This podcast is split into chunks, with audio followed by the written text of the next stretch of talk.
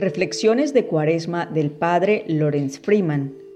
Esta semana colabora en la traducción y en la narración quien les habla, Elba Rodríguez. Jueves de la primera semana de Cuaresma.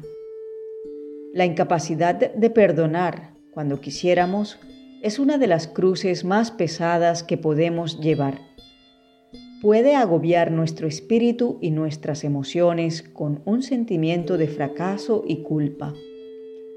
¿Cómo podemos ayudarnos a llevar esta cruz hasta que nos demos cuenta en un momento de liberación que el peso de la cruz es solo la carga de la ilusión? El deseo de venganza, a veces lo llamamos justicia, es comprensible cuando alguien nos ha hecho daño pero rara vez es una elección que hacemos. A veces es un sentimiento de deber en una cultura de venganza o nuestra respuesta instintiva y dolida cuando el ofrecimiento de reconciliación ha sido rechazado.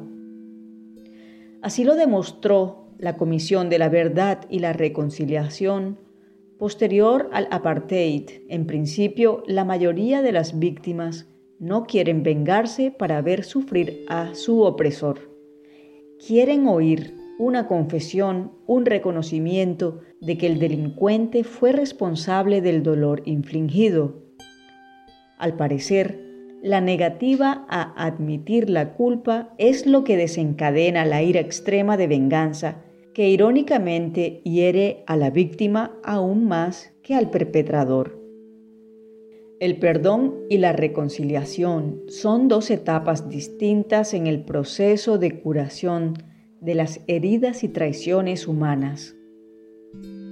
El perdón no es un perdón que concedemos, sino una integración de nuestros propios sentimientos, de considerarnos una víctima de rechazo e indignación con nuestro verdadero y profundo yo el perdón es una curación de la propia sensación de la víctima de ser traicionada, una sensación que con frecuencia conduce al autorrechazo y a ese sentido de indignidad.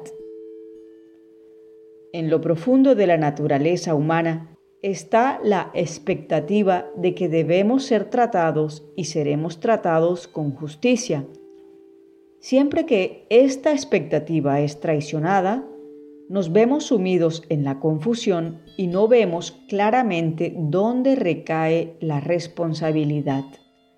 Demonizamos a la persona que nos ha herido o decepcionado. Culpamos a la persona equivocada o nos culpamos a nosotros mismos.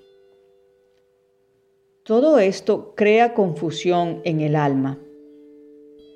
Cuando tratamos de meditar, pronto encontramos que esta agitación se ha convertido en una obstrucción mayor, como un avión atravesando una zona de turbulencia. Si perseveramos, el poder de la atención pura puede penetrar y comenzar a disolverla. Pero probablemente todavía tendremos que compartir esta confusión con alguien que pueda prestarnos atención o a quien le paguemos para que nos preste su atención. El perdón entonces hace progresos cuando retiramos nuestras proyecciones. Luego le preguntamos interiormente a la persona con la que estamos en conflicto, ¿por qué me golpeaste? Esta es la pregunta que Jesús le hizo al soldado que lo golpeó durante su juicio. Esto genera un cambio en nuestra manera de pensar se abre una visión de la otra persona y en poco tiempo este conocimiento se profundiza por la compasión. Solo tenemos que vislumbrar el dolor, la confusión en su alma, la cruz que está cargando la persona que nos ha herido. El deseo de venganza o de desaparecer a la persona entonces cede a la compasión a lo que llamamos perdonar a nuestros enemigos. La cuaresma es un buen momento para hacer un inventario de nuestra historia de relaciones para ver si tenemos la necesidad de este perdón. Es una época en la que simplificamos. Al hacerlo, nos entendemos mejor a nosotros mismos en relación con los demás.